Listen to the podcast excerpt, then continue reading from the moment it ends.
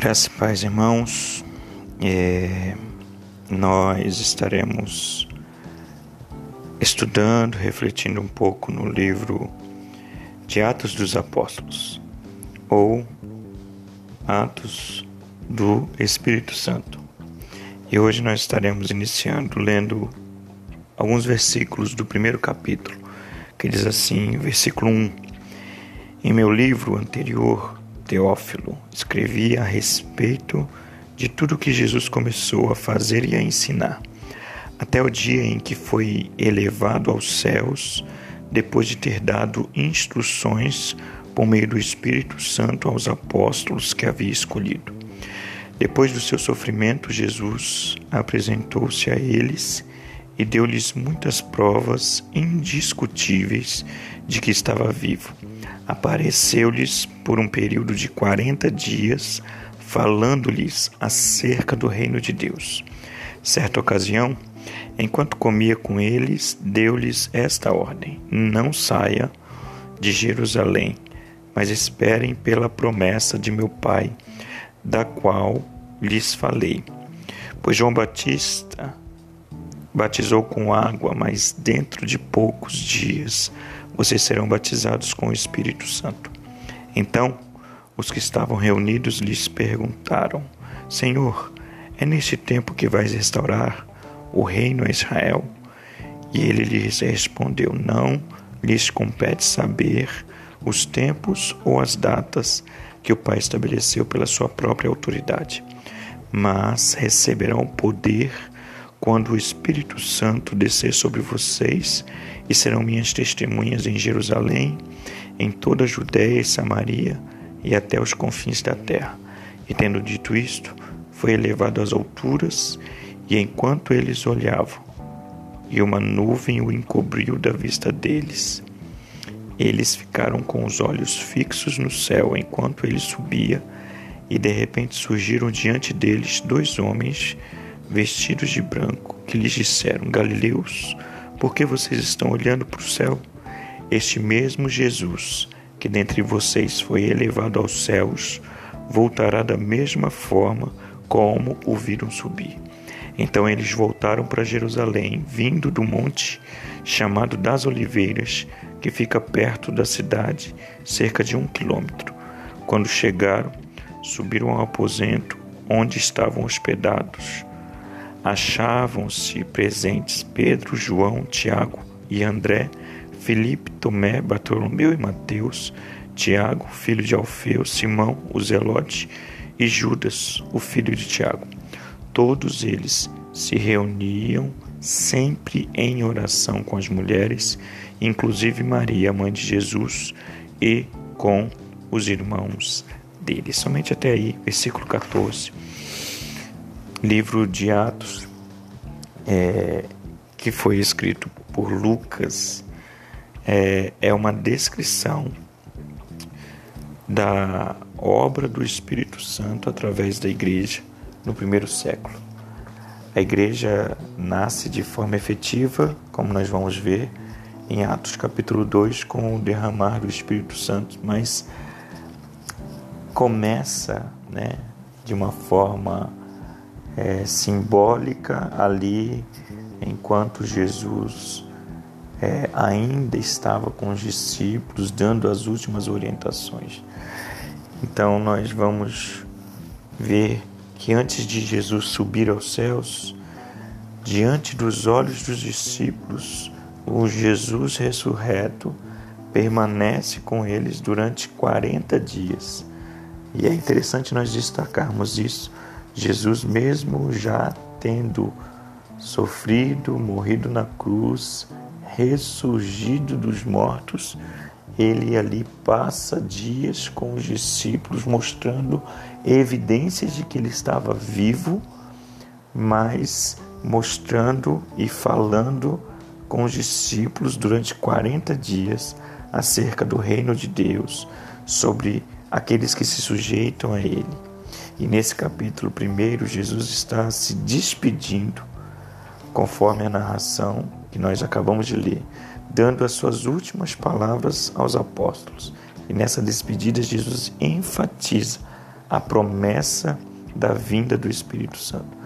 E nós podemos ver de forma muito clara a, a presença do Espírito Santo na vida de Jesus em vários momentos, é, desde o anúncio, a concepção do nascimento de Jesus, ali no batismo de Jesus, nós vemos a ação do Espírito Santo no deserto, ali quando ele retorna, ele foi levado ao deserto e quando ele retorna, ele volta cheio do Espírito Santo. Na sua primeira mensagem, quando ele fala em Isaías, o Espírito do Senhor está sobre mim e ele me ungiu. Então ele fala sobre o Espírito Santo. Na sua morte e depois da sua morte, quando ele já ressurreto, ele fala acerca do Espírito Santo. E agora ele anuncia que havia chegado o tempo.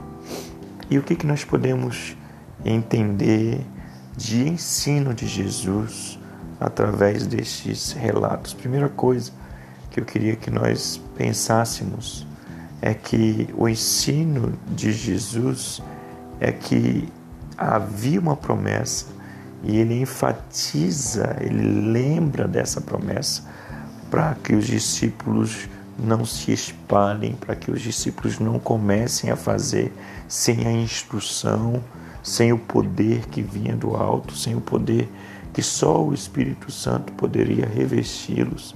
Então a palavra era: olha, não façam nada. Não chegou o tempo de fazer ainda nada.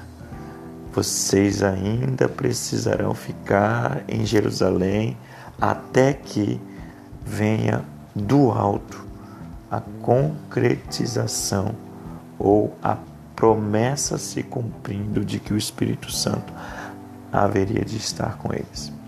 Então nós precisamos pensar muito antes de começar a fazer alguma coisa para o Senhor. Porque para fazer alguma coisa para Ele, eu preciso estar cheio do Espírito Santo. Não dá para eu começar a fazer nada para Ele sem estar cheio sem estar sendo guiado, sem estar dando passos que o Espírito Santo mandar dar. Então, a primeira coisa que Jesus nos ensina é que ele promete e ele lembra desta promessa o tempo todo até que a promessa se cumpra. A segunda coisa que ele ensina é que havia um propósito para que nós fôssemos cheios do Espírito Santo. Nós deveríamos ser cheios, como diz o versículo que nós lemos, versículo 8, mas recebereis poder ao descer sobre vós o Espírito Santo.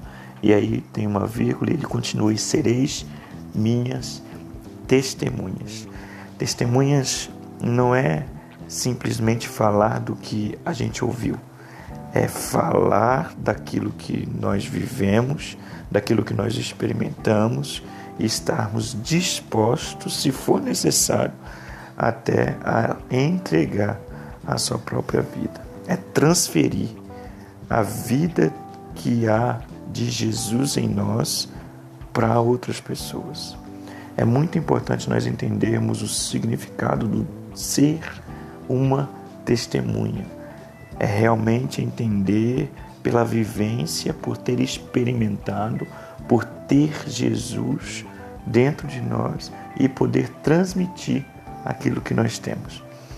E aonde, né? O texto é muito claro quando ele fala é simultaneamente. Enquanto eu prego, pessoas se convertem e ao mesmo tempo o evangelho se espalha. E aí tanto em, em Jerusalém, em Judéia, na Samaria e até os confins da terra. Nós hoje temos diversas ferramentas que nos ajudam, que nos impulsionam para que entendamos de fato e de verdade que nós devemos ser testemunhas, nós devemos compartilhar, nós devemos falar daquilo que nós temos vivido, daquilo que nós temos experimentado, daquilo que o Senhor é para nós e hoje nós temos diversas ferramentas que nos fazem entender que é ao mesmo tempo, em todo o tempo, ao mesmo tempo, simultaneamente, seremos testemunhas. O propósito da promessa se cumprindo é que nós sejamos testemunhas daquilo que nós estamos vivendo na prática. E por último, Jesus nos ensina que a sua subida representa uma nova promessa sobre nós.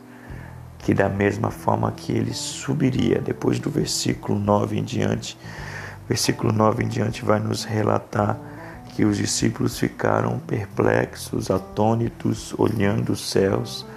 E aí vem os dois anjos e fazem eles tirarem o, o foco dos céus para ter a noção de que a promessa havia sido dada para eles, ou a que a promessa havia sido renovada sobre eles o mesmo Deus que subiu, da mesma forma que eles tinham visto Jesus subir aos céus, ele voltará.